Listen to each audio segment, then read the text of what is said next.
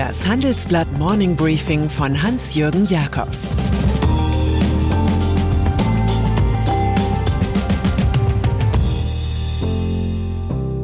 Guten Morgen allerseits. Heute ist Dienstag, der 19. Mai. Und das sind heute unsere Themen. Der neue Paris-Berlin-Bund. Donald Trumps Wunderpille. Investor Maya Soshi-Son bringt Jesus ins Spiel. Europa.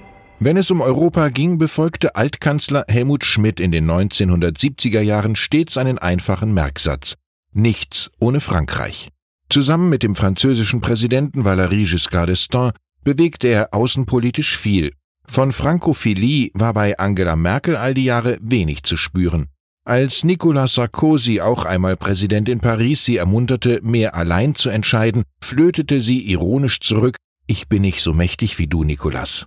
Nun aber traut sich die Vorsichtige vom Spreebogen doch etwas und kündigt mit Emmanuel Macron an, eine halbe Billion Euro soll in den von der EU-Kommission geplanten Wiederaufbaufonds fließen. Er wollte mehr, sie weniger, und am Ende bleibt ein historischer Tag. Man dachte schon, Europa habe einen Getriebeschaden. Der Kontinent nimmt die Nachricht der Geldbriefträger als Zeichen, dass die in Festreden beschworene deutsch-französische Freundschaft mehr ist als eine rhetorische Tanzfigur. Drei Jahre lang hatte Macron als jugendlicher Galan Vision für Vision entworfen, dafür höchstens ein paar Höflichkeitsfloskeln eingesammelt. Zuletzt hatte er Berlin die kalte Schulter gezeigt. Nun kommt etwas in Gang. Von Liebe wollen wir nicht gleich reden, aber immerhin von Gemeinschaftsgeist in der Corona-Krise. Merkel gibt ihren Widerstand gegen neue Schulden auf, denn der neue Fonds in der Tradition des Marshallplans teilt Zuschüsse aus, keine Kredite, und finanziert sich über Anleihen. Frankreich und Deutschland sind nicht alles in Europa, aber ohne sie ist in Europa nichts. Helmut Schmidt hätte seine Freude, es wird wieder Politik gemacht und keine Bedenken.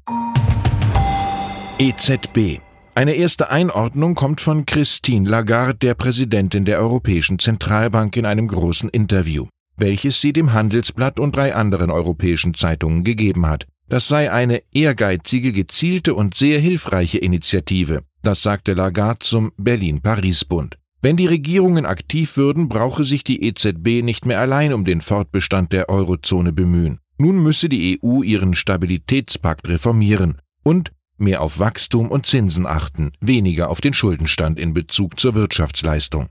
Im Streit mit dem Bundesverfassungsgericht wegen der Kaufprogramme von Staatsanleihen wird die EZB-Chefin zur Madame Non. Ihr Institut sei allein dem Europäischen Gerichtshof und dem Europäischen Parlament verantwortlich. Die heiße Kartoffel liegt nun bei der Bundesbank. Sie muss sich im Zweifel entscheiden, ob sie den Vorgaben aus Karlsruhe oder aus Europa folgt und sich, wie von Lagarde gewünscht, weiterhin daran beteiligt, Anleihen zu kaufen. Aktuell meldet sich die von Jens Weidmann geleitete Deutsche Notenbank mit dezentem Optimismus zur Wirtschaftslage. Es spreche vieles dafür, dass sich die gesamtwirtschaftliche Entwicklung im Verlauf des zweiten Quartals im Zuge der Lockerungsmaßnahmen wieder aufwärts bewegen wird und eine Erholung in Gang kommt. Donald Trump Trump ist nicht nur Präsident sowie de facto Hotel-, Immobilien- und Golfplatzbesitzer, er ist auch Proband. Das 73-jährige Mitglied der Risikogruppe Senioren überrascht jetzt die Welt mit der Mitteilung, das angebliche Anti-Covid-19-Wundermittel Hydroxychloroquin seit einigen Wochen selbst als Prophylaxe zu nehmen. Ich nehme eine Pille jeden Tag. Zu dem final nicht erforschten Mittel, das gegen Malaria hilft, will er viele positive Anrufe bekommen haben, jedoch sicher nicht von der US Food and Drug Administration. Diese warnt davor, die Arznei außerhalb eines Klinikaufenthalts oder eines Medizintests zu nehmen. Herzprobleme könnten die Folge sein. Womöglich hat Trump in seiner Jugend eine populäre TV-Serie über eine Wunderarznei zu oft gesehen. Hier wurde gereimt, denn seine große Stunde kam immer, wenn er Pillen nahm. Mode. Wenn Sie modische Textilien kaufen wollen, sollten Sie vielleicht noch etwas Geduld haben und auf saftige Preisnachlässe warten. Es werde ein Hauen und Stechen bei den Preisen im Modehandel geben. Das sagt uns der 54-jährige Hemdenhersteller Gerd Oliver Seidensticker, der noch einmal tief ins operative Geschäft eintaucht. Der Grund, wegen der Corona-Auszeit stapelt sich Ware in Milliardenwerten in den Lagern der Handelskonzerne. Die Bestände sind kaum noch verkäuflich. 2020 dürfte nicht mal die Hälfte der Ware zum Normalpreis zum Käufer gelangen. Das schätzt die Beraterfirma Accenture. Die Corona-Zeit wird für viele mit Rabatten aller Art enden. Noch einmal Frankreich in diesem Wegdienst. Der große Michel Piccoli, Sohn einer Pariser Musikerfamilie, wird heute in großen Nachrufen der Zeitungen zu Recht als Schauspielerlegende und europäische Figur gerühmt. Er, der sieben Jahrzehnte lang im Theater und Kino zu sehen war, mit den berühmtesten Regisseuren arbeitete und erst 1963 mit 38 Jahren in Die Verachtung an der Seite von Brigitte Bardot seinen Durchbruch hatte. Piccoli war Bourgeois und Anti-Bourgeois, ein Mann geheimer Sehnsüchte nahe am Abgrund.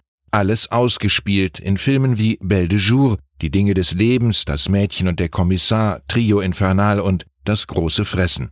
Schon in der vorigen Woche ist Piccoli im Alter von 94 Jahren gestorben. Ein Ausnahmekünstler, der uns lehrte, die beste Erziehung ist die Erziehung zum Widerspruch. Und dann ist da noch Masayoshi Son, der Großinvestor aus Japan. Er ist einer der Happy Few, die Märkte bewegen. Auf der Suche nach Gründen, warum seine Finanzfirma Softbank über 8 Milliarden Dollar Verlust macht und erstmals seit 1994 keine Dividende zahlt, hatte der 62-Jährige vor Analysten eine nicht gerade himmlische Eingebung. Auch Jesus sei missverstanden und kritisiert worden, sagt er. Sein Ruf werde sich mit dem Aufschwung seiner Investments verbessern. Zuletzt litt sein Vision Fund mit Beteiligungen bei Uber oder Didi in der Corona-Krise. In der Vergangenheit hatte Son schon mal Yoda aus Star Wars-Filmen zitiert oder angemerkt, die Beatles seien beim Start auch nicht populär gewesen. Ich wünsche Ihnen einen bewegten, glücklichen Tag. Es grüßt Sie herzlich Ihr Hans-Jürgen Jakobs.